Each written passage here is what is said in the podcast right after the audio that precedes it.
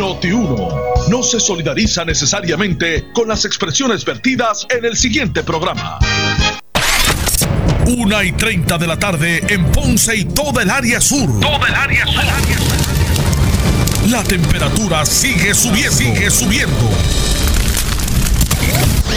José Moura está listo para discutir los temas más calientes del momento con los protagonistas de la noticia en Ponce en Caliente por Notiuno 910.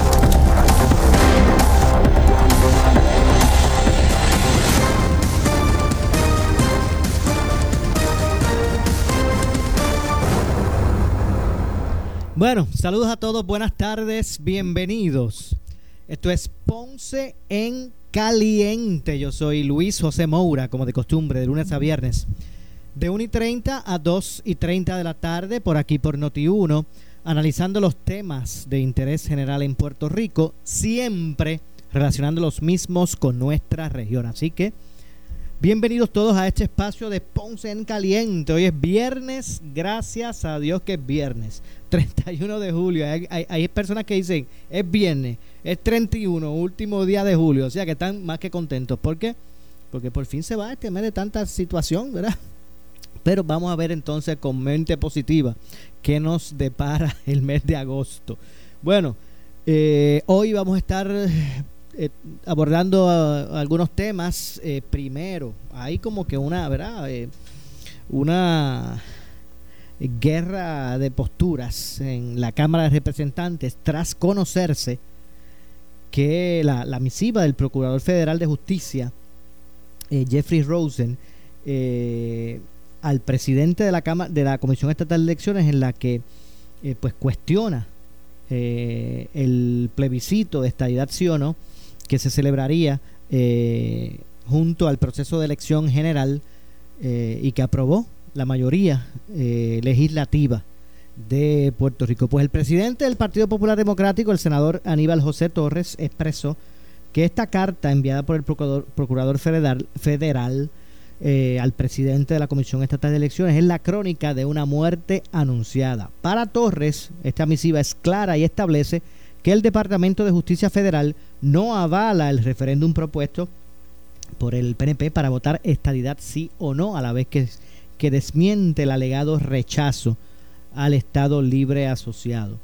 Eh, entre otras cosas, el presidente del Partido Popular eh, y senador eh, expresó que la carta, pues de cierto modo, le quita la validez, le quita validez al proceso. En una carta dada a conocer, eh, pues el Departamento de Justicia expresó, federal me refiero, que no otorgará los 2.5 millones de dólares para la realización del, del referéndum estadidad sí o no. Y aquí voy a, aquí, bueno, aquí dos partidos se han alternado el poder. El Partido Popular Democrático y el Partido Nuevo Progresista. Obviamente, el Partido eh, Nuevo Progresista es un partido eh, de formación ideológica que busca eh, la estadidad para Puerto Rico, cuando tenga su oportunidad va a buscar, consultar al pueblo en busca de adelantar eh, ese el, ideal que crea ¿verdad? esta colectividad.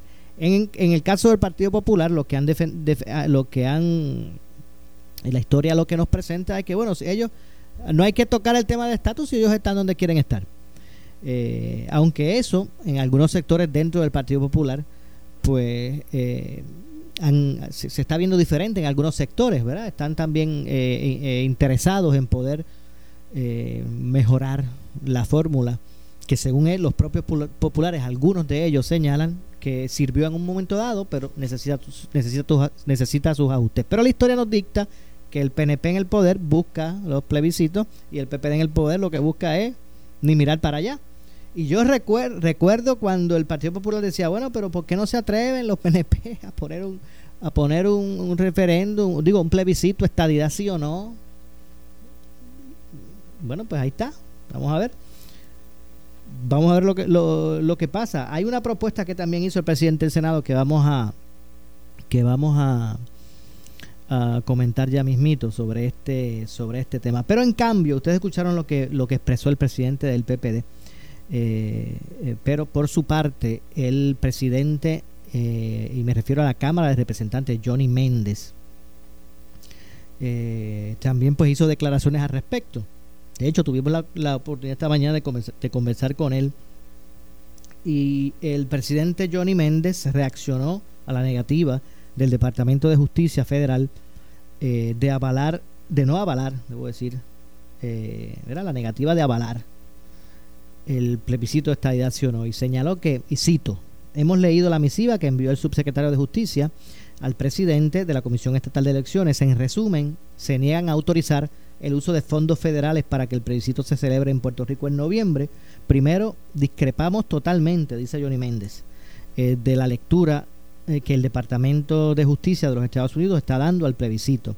Ese no es, es, este no solo cumple con la Constitución Federal, que dispone para la admisión de territorios como nuevos estados en la Unión, sino que es perfectamente compatible con la política de autodeterminación vigente en el gobierno federal durante todo este siglo. Eh, y expresa ¿verdad? Otras, otras situaciones al respecto y, señala o expresa que como quiera iría, como quiera va el plebiscito, dice Johnny Méndez. Eh, y es que eh, me parece que es momento también ya de que pueda surgir un mecanismo que busque resolver, sea, bueno, el que sea. Si se tiene, si, si tenga que tener algún aval federal o si tenga que ser un tipo de consulta, plebiscito, asamblea, bueno, el, el proceso que sea, pero aquí hay que tratar, ¿verdad? Como, como país de, de impulsar como, eh, un mecanismo que finalmente le ponga fin a esa indefinición de estatus que afecta, afecta eh, a Puerto Rico. Así que vamos a ver lo que, lo que ocurre con relación a, con relación a eso. Eh, y vamos a ver si de momento aquí podemos eh, buscar eh, de inmediato las reacciones que también hizo el, el, el presidente del el Senado de Puerto Rico, Tomás Rivera Chats, que él hasta dijo, ajá, pues entonces vamos a recomendar hacer esto así, así.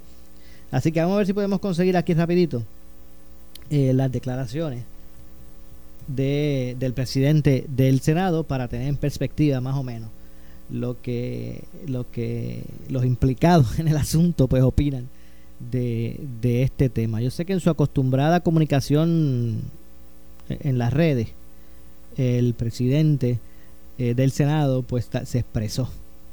Así que inmediatamente pues tengamos aquí el acceso a, a lo que expresó el presidente, pues le llevamos a ustedes la, eh, las mismas, porque quiero citar exactamente lo que expresó eh, eh, Rivera Chats al, al, respecto. Así que bueno, vamos a ver lo que ocurre. El presidente de la Comisión Estatal de Elecciones, que es el que recibe la carta, me parece que está en la línea, vamos a ver, me parece que está en la línea de que como quiera se, va el, el, el mismo. Y vamos aquí a, a expresar lo que era lo que lo que ha dicho públicamente sobre esto el presidente. Eh, y me refiero a Juan Ernesto Dávila que hoy en el día de hoy señaló que va a buscar eh, sufragar con fondos estatales la consulta plebiscitaria eh, en la cual el Departamento de Justicia Federal pues rechazó que iba a pagar. Así que la autoridad financiera de asesoría financiera y agencia fiscal de Puerto Rico tienen el deber ministerial de priorizar, identificar y hacer disponibles los recursos económicos estatales necesarios para la celebración del, del, plebiscito. Así que la línea del presidente de la comisión es que, bueno, para cumplir con la ley que, que está establecida, porque eso es una, se creó por una ley, la consulta, eh, pues buscará identificar los fondos eh, estatales, fondos locales, para eh, la realización de la consulta. Tengo en línea telefónica al senador del distrito de Ponce, Luis Verdiel, a quien de inmediato le damos la bienvenida. Saludos, senador. Saludos, Maura, a ti, buenas tardes y buenas tardes a toda la audiencia y a toda la familia grande de Noti1 y gracias por la oportunidad. gracias a usted por atendernos, senador. Y Como siempre. Antes de hablar, hay un tema de, agricultura, usted preside la Comisión de Agricultura en el Senado, pero antes de, antes de entrar a eso, ¿qué es lo que va a pasar con el plebiscito? Se, se ¿cómo es? Se, se, se, cayó la estrategia de la mayoría con, con esta opinión de, de, la Fiscalía Federal, digo, del, del Departamento de Justicia Federal? Yo creo que eh, ya está bueno, ¿verdad? Y nosotros como puertorriqueños, nuestro pueblo, nosotros exigimos uno eh, beneficio y según nuestros buenos hermanos eh, soldados puertorriqueños son los primeros en el frente de batalla para desangrar la, la sangre puertorriqueña allí en defendiendo la nación americana, pues también tenemos el justo derecho de que nos den la oportunidad que nosotros podemos y, y, que nos den la oportunidad de reclamar y de exigir lo que por hecho nosotros queremos, que queremos participar, que se dé la oportunidad al pueblo, que el pueblo exija y que el pueblo decida y que entonces ese, esa exigencia y ese resultado que el pueblo decida, porque entonces ellos este, puedan este, actuar. Pero aún así, este, eh, si hubiese, yo creo que no hay problema con eso de que tuviéramos que, que hacer algún tipo de enmienda en la medida para que poder complacerlo y que el pueblo decida, entonces a ver qué ellos van a hacer cuando el pueblo decida, aún con las exigencias que ellos quieren, entonces para darnos a respetar como puertorriqueños, para que hoy en día los fondos que todavía no han llegado a Puerto Rico, eh, que los demás estados los han recibido y se han podido recuperar, nosotros en Puerto Rico, nuestros buenos hermanos puertorriqueños, todavía muchos de ellos tienen todos, muchos de ellos eh, FEMA no los ha atendido y ese es el problema, que somos una colonia, a la hora de repartir somos los últimos y a la hora de que recortar somos los primeros. Oiga, ah, senador, eh, el asunto es que para poder complacerlos, como usted dice, tendría en primera instancia que buscar los chavos eh, eh, locales, ¿verdad? Para la celebración del eh, de, la consulta. Segundo, enmendar la ley para que se incluyan otras opciones. Y, eh, ¿Verdad? Porque, porque básicamente eso es lo que esa carta establece.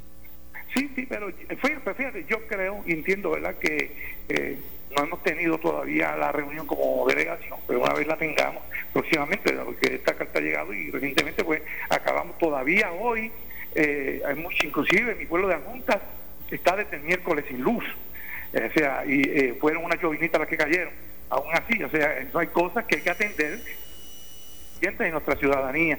Por lo tanto, pero yo creo que ya la semana que viene, ya el lunes que tendremos la sesión, podremos estar eh, encaminados a eso y va a ser, obvio, ¿verdad? Nuestro liderato legislativo también eh, está atendiendo esta situación y nos informarán eh, cuál va a ser el curso a seguir y yo estoy de acuerdo en que hagamos las enmiendas a, eh, si se van a hacer, si esa fue la determinación, que se hagan las enmiendas a la ley y que incorporemos las recomendaciones. Okay, así que se buscará la forma de, de, de, atemperar. Eh. Oiga, yo recuerdo, yo recuerdo cuando la americana para que nos den lo que por derecho nos corresponde y tenemos que hacer enmienda a la ley, pues mira, siento que debemos hacerla y este, eh, ellos quieren que los compartamos en eso, lo vamos a complacer ahora cuando se den los resultados que también actúen. Yo me, a mí me parece, eh, me parece que una gran mayoría de, de los puertorriqueños desean que se pueda identificar un mecanismo, el que sea, el proceso, ¿verdad? Que sea, pero que pueda eh, llevar a, una definición, ¿verdad? De, de, este problema de estatus que, que, carga Rico. Nos, nos, tiene atrasado y cada día, cada vez más, y eh, dependiendo nosotros eh, de la nación americana y muchas veces, ¿verdad? Y eh, esto con el mayor de los respetos, cuando eh, vienen eh, las necesidades, como han ocurrido en estos días, lamentablemente muchas pérdidas y mucha situación en distintos sectores, dependemos de, del sector que dependemos porque como territorio, ¿verdad? Eh, nos lo merecemos y, lo, y, y, tenemos derecho a ello. Aún siendo Estado, pues tenemos entonces aún más derecho. Ya hoy ya hoy se estuviera trabajando posiblemente, eh, si fuéramos Estado, con toda la situación y todos los fondos suficientes y necesarios para poder encaminar la isla nuevamente al desarrollo del progreso como siempre nosotros lo hacemos. ¿Usted cree? Seguro que sí. Oiga, quería preguntarle sobre, sobre otro tema y es relacionado a, al, al, al, al, tema de la agricultura y es que pues eh, nuevamente ¿verdad? Eh, recibe un golpe fuerte nuestra agricultura con, con con lo ocurrido con la lluvia. Y bueno, ya hay sectores que están reclamando eh, a la gobernadora, por ejemplo.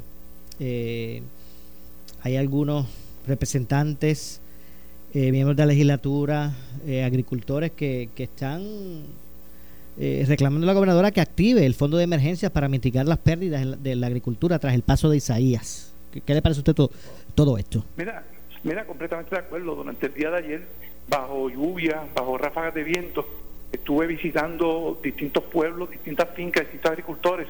Obvio, no me, da tiempo de, no me dio tiempo de visitar eh, a muchos porque la, la influencia del tiempo no, no lo permitían. Eh, pero lo que los distintos agricultores que pudimos ver y muchos de ellos también contactarlos por teléfono.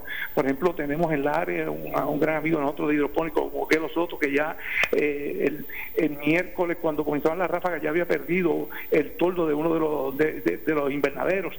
De igual manera, eh, nuestro amigo allá en, Sabana Grande, este, eh, Benito Fabre, también había perdido también parte de unos invernaderos y las siembras de guineo. así, en Adjunta, poder contactar con un agricultor. Pero me imagino que en Santa Isabel igual. ¿Perdón? Me imagino que en Santa Isabel igual. No, definitivamente Santa Isabel, o sea, estoy hablando de pueblos de mi distrito, pero cuando estamos hablando de todo, todo Puerto Rico ha sido afectado grandemente el sector agrícola. Y te digo, en el sector de plátanos y guineos fue sumamente eh, afectado, se perdieron cerca del 30 a un 40% de la producción de, los farináceos. Las hortalizas ni se diga, porque por las inundaciones se pierden.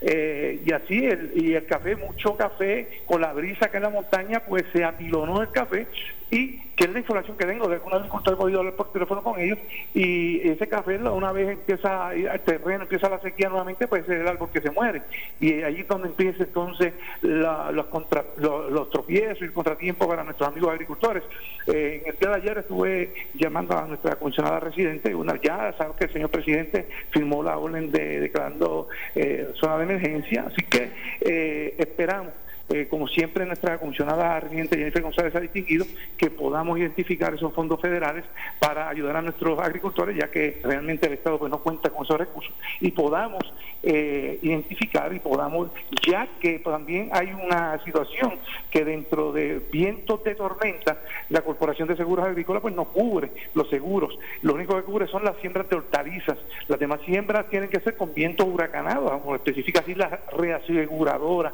de la Corporación de Seguros Agrícolas, o sea que es una situación que, que se agrava, pero esperamos, estamos confiando en que se puedan conseguir nuevamente fondos federales adicionales a los que vienen en agosto, que en agosto se abre una... Eh, una participación de fondos federales, de los fondos eh, CBDG, eh, Disaster, cual consiguió nuestra comisionada reciente Jennifer González Colón, 200 millones de dólares, la cuales los agricultores habrán de solicitar y eh, los habrán de cualificar en la agencia correspondiente y podrán participar para 50 mil, 100 mil o 150 mil dólares, depende de cómo sea la operación de cada agricultor, y eso son dinero completamente gratuito a nuestros amigos agricultores para el desarrollo agrícola. pero esos son para los Bonafides.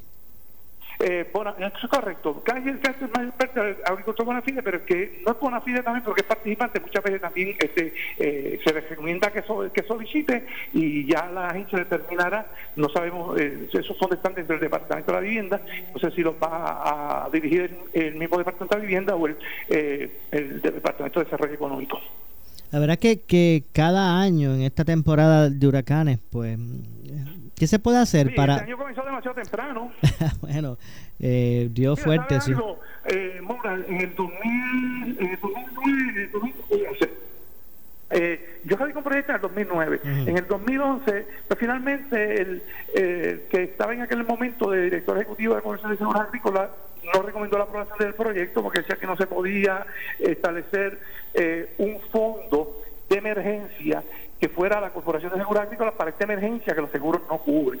Eh, en el, eh, pero yo logré que con el gobernador Luis Ortuño asignara del Fondo General un millón de dólares a un pote especial en el Departamento de Agricultura para cuando vinieran esta emergencia tuviéramos los fondos necesarios para inmediatamente eh, abrir la cartera y comenzar a ayudar a nuestros amigos agricultores.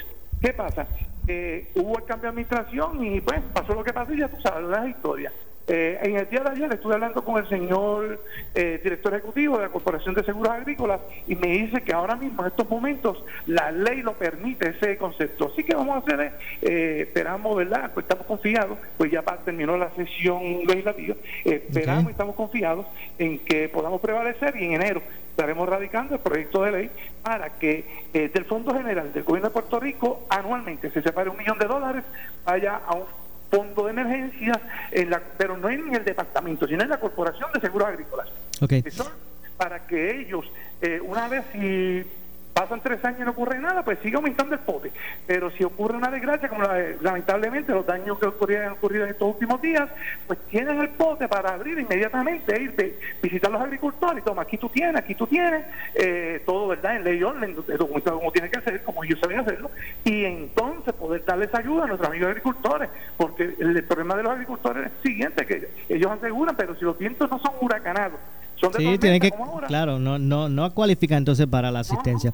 bueno, pues, ok, senador. Ese proyecto y en esos fines, pues, eh, estaremos trabajando para que eso se pueda convertir en una realidad.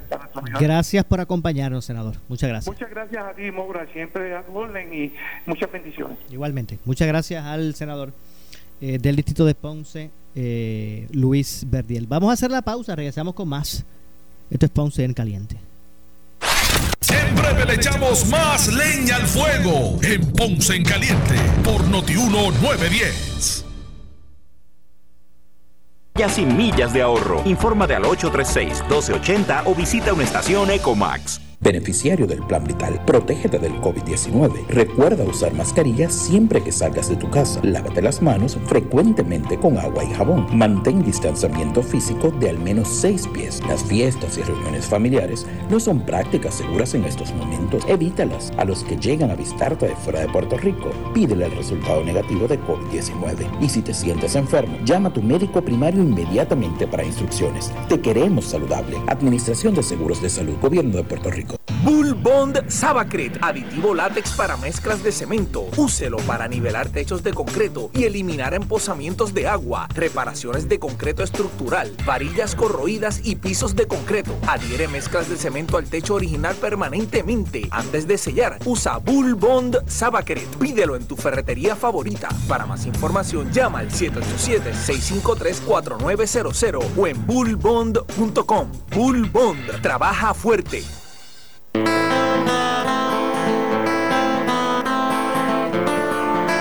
Saludos amigos, te habla tu amigo y senador por el distrito de Ponce, Luis Verdiel. Dame la oportunidad de seguir trabajando para tener un mejor Puerto Rico. El 9 de agosto, para el Senado en el distrito de Ponce, vota por el número uno en la papeleta. Luis Verdiel, cuento con tu voto. Anuncio político pagado, Comité Luis Verdiel Rivera. Para Walmart, Sam's Club y Amigo, tu bienestar es importante. Por eso tenemos estaciones de sanitización disponible desde que entras a las tiendas. Desinfectamos los carritos y las cajas registradoras. Brindamos mascarillas a los asociados y les tomamos la temperatura. Instalamos separadores de acrílico. Contamos con rótulos direccionales para el distanciamiento necesario. Es responsabilidad de todos seguir los protocolos de seguridad. Juntos le ganamos al COVID-19. Un mensaje de Walmart Puerto Rico. Cuando se trata de eliminar y sacar todo tipo de grasa y sucio difícil, Zacató de Crystal Products te da los resultados que tú quieres. Con Zacató puedes limpiar piezas de motor, herramientas, muebles, pisos, estufa y ollas de cocinar. Ah, y el barbecue te lo deja limpiecito. No te compliques más cuando se trata de limpieza profunda.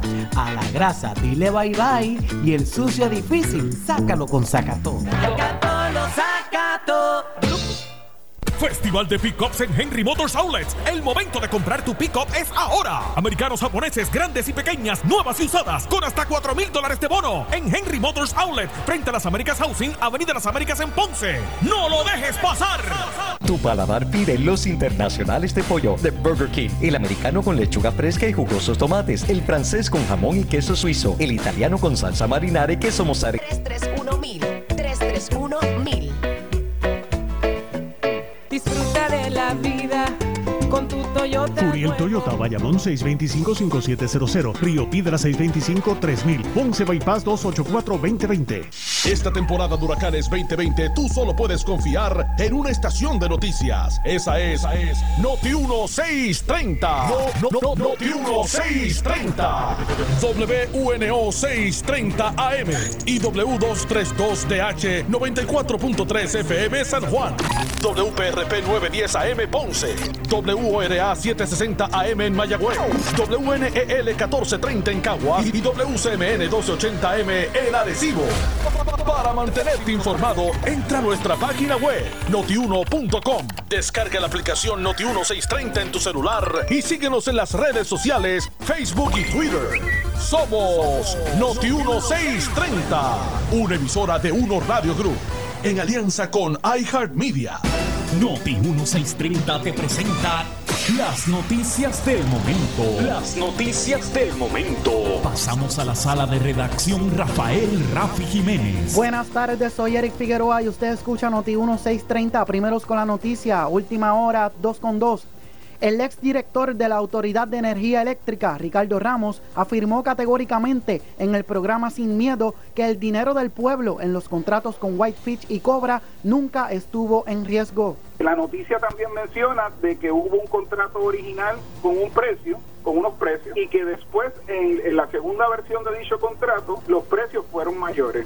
Eso es cierto, pero lo que no están diciendo es la razón por la cual los precios son mayores y se los voy a explicar con mucho gusto. El contrato original que se firmó tanto con Whitefish como con Cobra es un contrato estándar de la autoridad, o sea, no fue primera vez que, se usó ese contrato, ese contrato se ha usado en un centenar de ocasiones, o sea que es un contrato probo, contrato legal, un contrato que la autoridad utiliza mucho, se llama un contrato de servicios a requerimiento. La manera que esos contratos funcionan, Alex, vamos a decir que ustedes tres son tres compañías distintas, cada una tiene un contrato de este tipo, yo te digo, mira Alex, la línea de tal, de tal lugar a tal lugar eh, hay que arreglarla. Tú vas, la inspeccionas, me vienes para atrás bajo los precios que ya me cotizaste por hora y por, y por equipo me dice, mira Ricardo, yo estimo que eso va a salir en tanto y va a tomar tantos días. Los expertos de la autoridad evalúan si eso es ¿verdad? dentro de los parámetros de tiempo y dinero eh, correspondientes y dicen, pues dale, pues tú vas y la arreglas, me avisa, yo voy y la pruebo cuando terminaste, la pongo en servicio y después que la puse en servicio tú me facturas y 30 días después yo te pago. O sea que el, el dinero del pueblo nunca estuvo en riesgo de... Noti 1, última hora, 2 con 4. El analista de política José Sánchez Acosta dijo en el programa A Palo Limpio que el Partido Nuevo Progresista se ha concentrado como colectividad en quién es más estadista por encima de quién administra mejor. Y, y, el discurso es otro, las prioridades cambian, sabes que en el PNP no te van a aceptar y te van a tirar piedras si tú te atreves a decir que no es prioridad la estadidad. Mm. Y ese es el problema que tiene el PNP ahora mismo, que han convertido la estadidad a la trágala en su prioridad, en que, fíjate que hay una pelea en el PNP de un tiempo para acá, que no se daba en los tiempos de elecciones pasadas, pero no. de, de, los últimos 10 años, 12 años, eh, gana aquel que demuestra y dice muchas veces que es más estadista. Sí, soy Fíjate el, que el tema de la estadidad es ahora el que te convierte sí. en líder en la... Es como en el PPD, el, el más puro con el ELA. El que quiere pues, el ELA de Muñoz. Te dicen así, no, porque mi ELA es el ELA de Muñoz. Y, y así Muñoz fue que llegó Ricardo Rosselló. Por eso es que Ricardo Rosselló le gana a Pierluisi. Sí, porque, porque la estadidad desde Boricua, desde Boricua ahora es de allá del 2012. Abrazó la estadidad y dijo, yo sí soy estadista. Mm. Y yo la voy a traer. Y él iba a ser el último gobernador. Voy a ser el último gobernador. O sea, entonces, de ahí para acá, el, el, PNP se ha convertido y tú lo oyes en la calle la gente, uh -huh. ¿en quién más? Ese es estadista, ¿verdad? Ya no es y quién administra mejor, y quién, y quién es menos corrupto, y quién se va a resistir a las llamadas del amigo del alma, y quién va a administrar mejor el departamento de educación, quién va a nombrar las mejores uh -huh. cabezas, quién va a tener los mejores asesores, no, eso quién no, va a bregar con no el tema de discusión. Eso ya no es discusión no, como lo era antes, ahora es quién es más estadista. Noti 1, última hora, 2.5. Finalmente, el analista político Domingo Emanueli dijo en Caliente con la Jovet que Joe Biden y los demócratas deben estar preocupados porque, según dijo, Donald Trump se prepara para movilizar a los republicanos a las urnas en medio de la pandemia del coronavirus. Sí, me preocupa, no me preocupa, sino que debe, debe preocuparle a los demócratas. O sea, con todo lo que le ha caído encima a Trump, o sea, él está perdiendo en, en Florida por un 3%, un 4%. O sea, que si, ¿sabes? Que eso no es, ¿sabes? Si yo fuera Biden, ¿sabes? La, no, está, no estaría nada de contento porque ayer fue por el, por el voto este, electoral. Entonces, cuando tú ves un, un candidato que, que todo el mundo le está cayendo encima, le están dando encima a, a palo por todos los lados, y está perdiendo en Florida, uno de los estados más más, más, que, que, se pueden decidir una elección por un 3 o un 4%, eso pues tú sabes, eh, levanta bandeja, bande, eh, con bandera roja. Y él, en cuanto al voto por, por correo, él lo que está jugando es que su gente son más, son más este, disciplinados, van a ir a votar eh, con COVID o sin COVID, bueno, pues no se ponen careta, imagínate si van a votar. Ellos van a Imagínate votar tú, el, lo del COVID les importa. Sí, sí, pues eso, eso es lo que ellos van a ir a votar y él está apostando a que entre menos gente eh, pueda votar por correo, pues mejor para él porque la gente de él va, la va a movilizar de verdad. Estas son las noticias al momento. Noti 1630, primeros con la noticia, última hora 2.7. Siempre le echamos más leña al fuego en Ponce en Caliente por Notiuno 910. El sueño de tu vida, hazlo realidad con el veranazo de Credicentro Coop Ponce. El préstamo personal que tú necesitas. Hasta 40 mil dólares pagando 360 dólares mensual. Y tenemos más alternativas para ti. Contáctanos en el 787-857-3500 o en infocop.com. Estamos en la Rambla de Ponce. Sujeto a aprobación de crédito. Ciertas restricciones aplican. Acciones y depósitos asegurados hasta 250 mil dólares por COSEC. El área sur está que quema. Continuamos con Luis José Moura y Ponce en Caliente por el 910 de tu radio.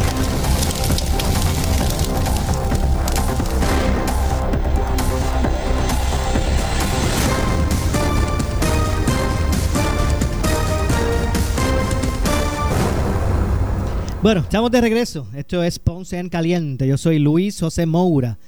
Usted me escucha de lunes a viernes por aquí por Noti1, de 1 y 30 a 2 y 30 de la tarde, analizando los temas de interés general en Puerto Rico. Y tengo en línea telefónica, el tema de educación es uno primario, y en línea telefónica me acompaña el presidente de la organización magisterial EPA, Educadores Puertorriqueños en Acción. Saludos, profesor Domingo Madera. Buenas tardes. Saludos, Mora, que bueno estar contigo en la tarde de hoy todo, profe, te escucho. Igualmente, gracias por, por acompañarnos, profesor. Y eh, busca poder finalmente, ¿verdad?, trascender eh, los obstáculos y poder eh, iniciar el Departamento de Educación, ¿verdad?, un curso, el, el- curso escolar. eh, busca eh, poder volver a establecer esos días de lectivos para los estudiantes. Eh, hay unas propuestas que llevarían a- hacia la finalidad de recibir estudiantes de forma presencial, pero en primera instancia habrían unas alternativas remotas. Eh, ya ha habido un espacio, ¿verdad?, Eh, bastante adecuado para el análisis de este plan que, que, que esbozó el departamento. ¿Piensa usted que va a hacerse, se podrá hacer realidad? En el papel es una cosa, ¿se podrá ejecutar eh, de forma remota eh, lo que es la enseñanza pública?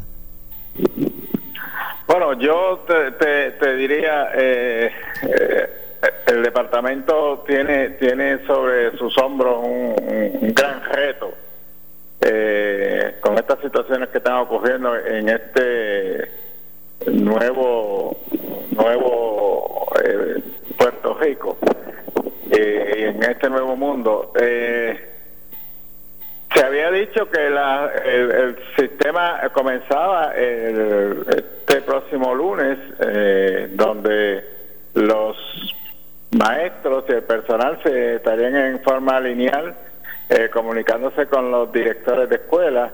Eh, eh, ese, ese plan entiendo yo que al día de hoy está, está vigente.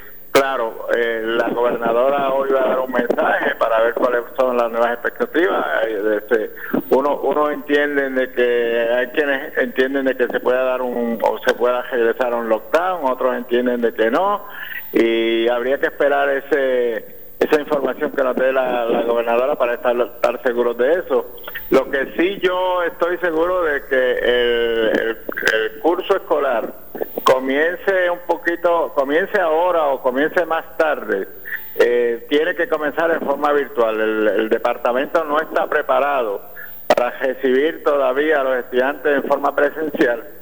Y la información que yo he ido adquiriendo poco a poco de, las comunidades escolares es que la gran mayoría de los padres eh, todavía tienen muchísimas dudas en si envían los estudiantes en forma presencial a, a los planteles escolares o, o prefieren de que se mantenga en forma virtual. Así que eh, yo creo que el departamento tiene un gran reto eh, durante estos próximos días, esta primera semana Sí, porque se proyecta inicial cuándo? ¿Cuándo es, que se, cuándo es la...? eh, El, el, el lunes comienza el, cu- el, el año escolar, o sea, el año escolar, la programación del año escolar está pro- es, para comenzar el lunes. Eh, la primera fase, esa primera eta- esa primera semana que va a ser eh, la planificación entre directores y maestros y el otro personal, pero en forma virtual.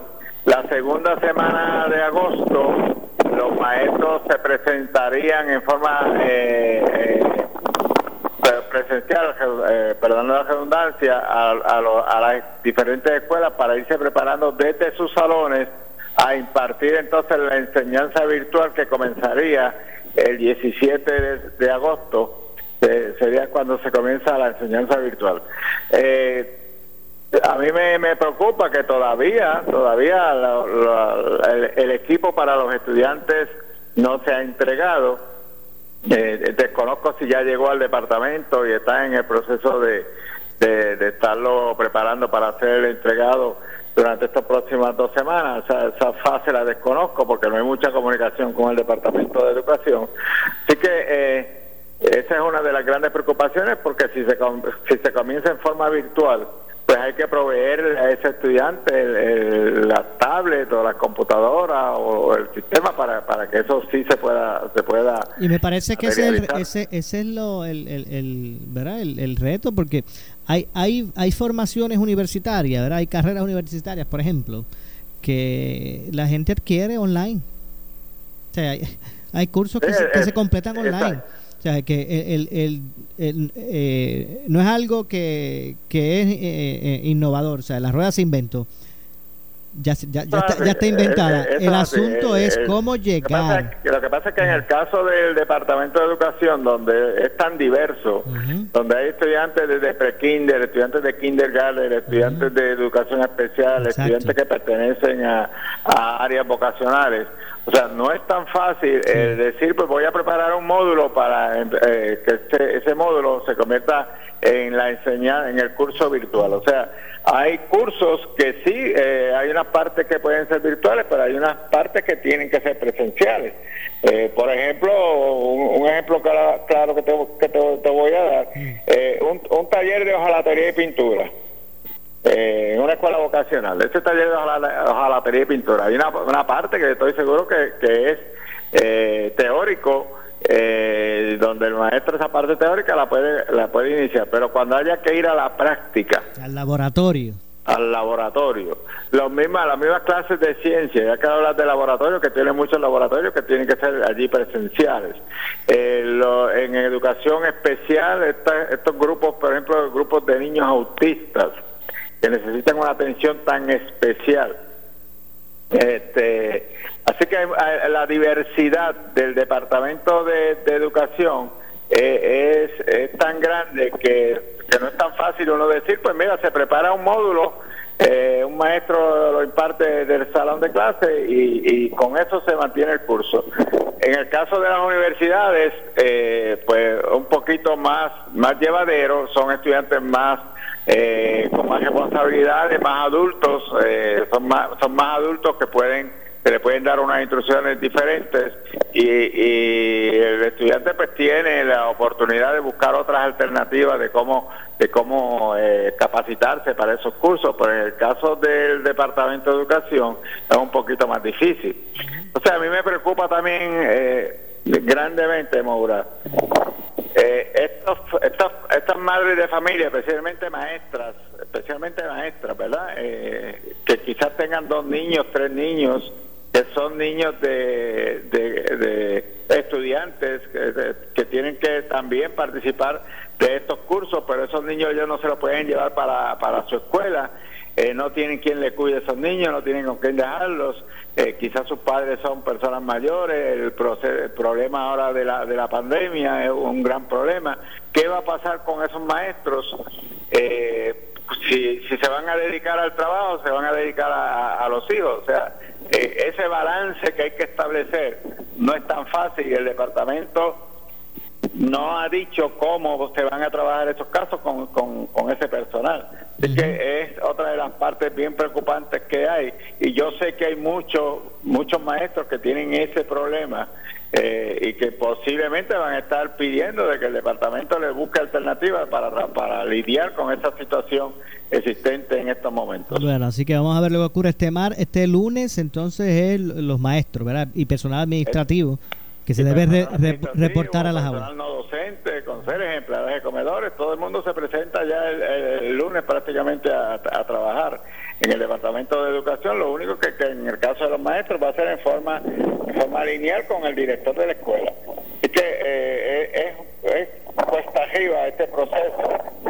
lo, otro es... Eh, eh, tenemos que tener en cuenta el distanciamiento en los planteles escolares, aun cuando no haya estudiantes, ese distanciamiento, esa protección que hay que tener en, las escuelas, tenemos que continuarla, que no vayan entonces a, algún maestro a contagiarse o vaya a contagiar a otros compañeros maestros. Así que es, preocupante esta situación para el Departamento de Educación.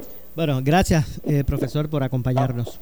Vamos a la orden siempre. Un gran placer estar contigo y todos tus escuchar. Igualmente, muchas gracias al presidente de la organización magisterial EPA, Educadores Puertorriqueños en Acción. Eh, hacemos la pausa, regresamos con el segmento final. Esto es Ponce en Caliente. Siempre le echamos más leña al fuego en Ponce en Caliente por Notiuno 910. Auto nuevo, seguro que sí, en el verano inolvidable de Credicentro Coop Ponce. Llévate el carro que tú quieres al más bajo interés de 3.95% APR y sin pronto. También tenemos el mejor interés para carros usados al 7.49% APR. Contáctanos en el 787-857-3500 o en infocop.com. Estamos en la Rambla de Ponce. Sujeto a aprobación de crédito. Ciertas restricciones aplican. Acciones y depósitos asegurados hasta 250 mil dólares por COSEC. El área sur está que quema. Continuamos con Luis José Moura y Ponce en Caliente por el 910 de tu radio.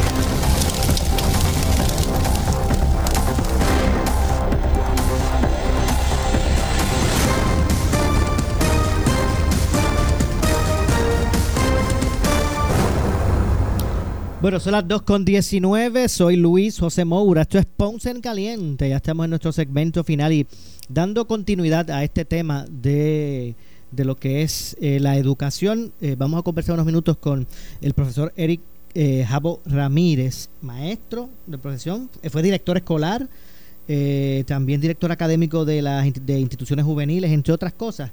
Y quería saludos, buenas tardes, bienvenido. Buenas tardes, Moros, y buenas tardes a todos los que escuchan. Hablaba con, con el profesor Domingo Madera, estamos dando seguimiento a lo que es el tema de educación, eh, ¿verdad? Usted como, como maestro, como director escolar, eh, eh, entre otras facetas. Eh, ¿Será posible? ¿Será posible lograr el aprovechamiento académico en el nivel que deseamos? eh, dentro de nuestro sistema público de enseñanza, con la situación que vivimos de la pandemia, eh, los ajustes que se han tenido que hacer con eh, educación remota para eventualmente propiciar el regreso presencial a las aulas. ¿Cómo usted ve todo esto? En, en estos momentos eh, vemos que los directores tenemos un gran un gran reto en este en este inicio escolar el secretario ya ha dado unas instrucciones de, lo que cómo se va a estar trabajando, pero el reto le corresponde ¿verdad? al comité de planificación, eh, al director escolar, cómo vamos a estar trabajando en cada en cada escuela, cada escuela es particular, ¿verdad? Cada escuela tiene su, su propio este, sus propias organizaciones.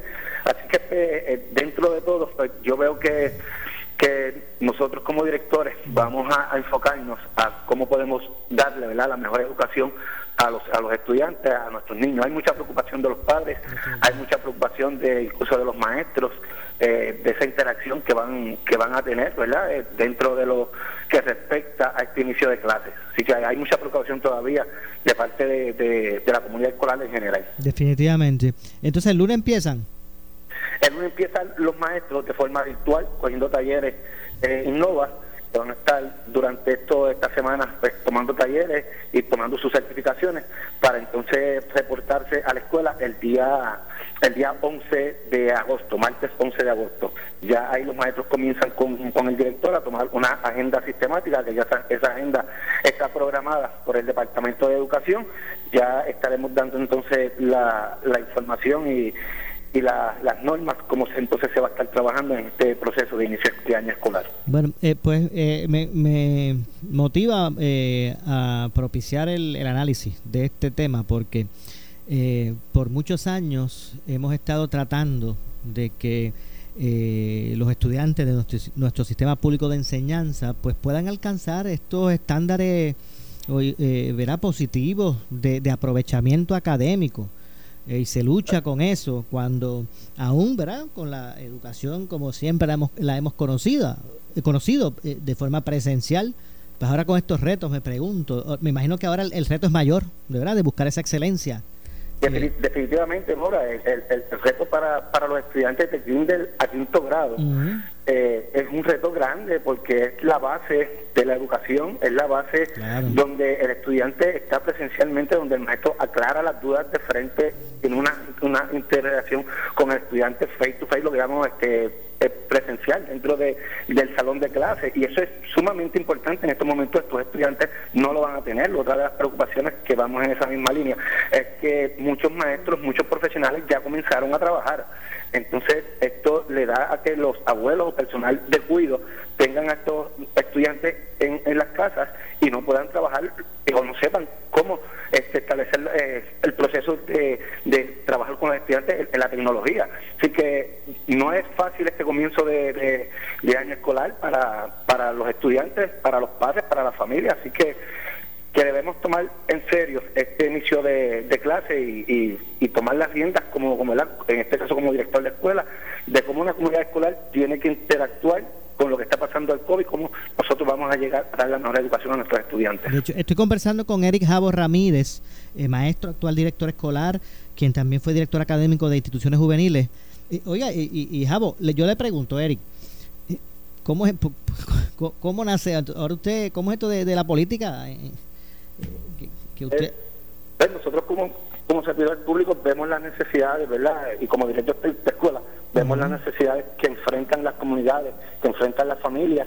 Yo creo que desde la legislatura podemos hacer más eh, para nuestras familias, para nuestras comunidades, en este caso un distrito al cual voy a representar y llegar de frente, ¿verdad?, a trabajar por, por ellos. Así que estamos a la mayor disposición de, Bueno, yo me imagino que la educación debe ser, debe estar en, en, en ese, esos, en esos primeros dos puntos de prioridades. Es- esa es la prioridad. De, de los primeros dos puntos, el primero. Eh, la prioridad para este servidor es, es la educación, eh, trabajar ¿verdad? en el desarrollo de, de los estudiantes en la era cognitiva. Así que es nuestro nuestra base y es donde nos vamos a enfocar para, para trabajar De- en la legislatura. De, de Orocovis, ¿qué es usted, Javo? De Villalba. Ah, de Villalba, ok. Trabajo, trabajo, trabajo en Orocovis, este, soy vivo en la colindancia entre Villalba y Orocovis. Orocovis es, es mi pueblo también adoptivo, así que La montaña, que- la montaña es reto, ¿verdad? Hay, hay, hay, hay, eh, asuntos que, que resolver, ¿verdad? particulares que tienen los particulares que tienen los, los pueblos de la montaña. Claro, claro. Aquí por lo menos en educación hay muchas escuelas que, que el, el tiempo de llegar es alrededor de, de una hora. Los estudiantes de la escuela superior tienen que llegar a, a la escuela superior y tienen que ubicarse a cinco y media, seis de la mañana para tomar el- la guagua escolar para llegar antes de las ocho a la escuela. Así que, que hay muchos retos dentro de lo que respecta al área de la, de la montaña. ¿Cuál, cuál es ese distrito? El, el- el- El distrito 26, que compone los pueblos de Villalba, Barranquitas, Orocovis y Cuamo. bueno, pues muchas gracias por, por, por acompañarnos. Buenas tardes. a. Igualmente, gracias a Eric Javo Ramírez. Y es que lamentablemente se nos ha acabado el tiempo.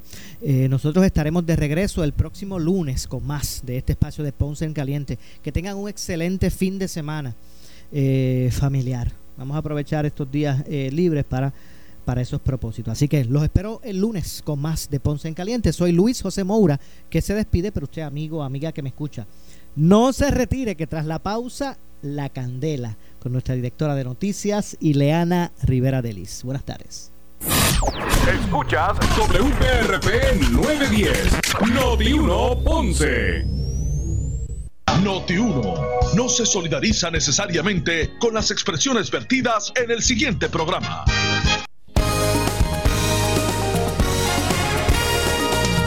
la noticia que quieres escuchar. Las 24